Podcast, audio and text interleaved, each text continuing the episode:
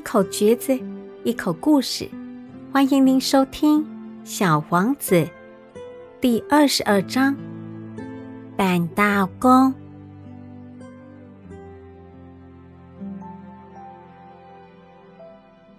你好，小王子说：“哦，你好。”控制铁路铁轨的板道工回答：“你在这里做什么？”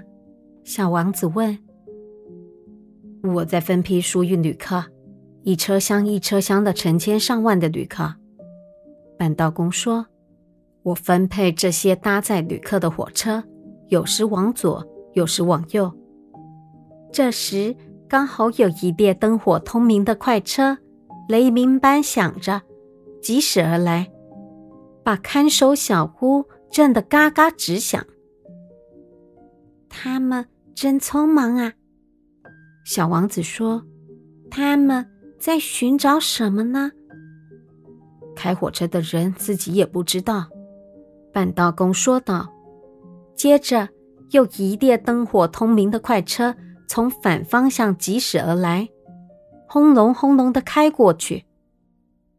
他们怎么这么快又回来了？小王子问。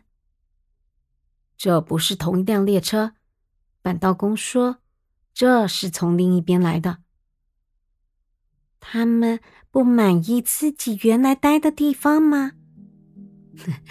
人们从来也不会只待在自己所在的地方。”板道工说。此时，第三列灯火明亮的快车又轰隆隆的通过。他们是在追第一批旅客吗？小王子问。他们什么也不追，他们在车厢里睡觉，或是在打呵欠。只有孩子们会把鼻子贴在玻璃窗上往外看。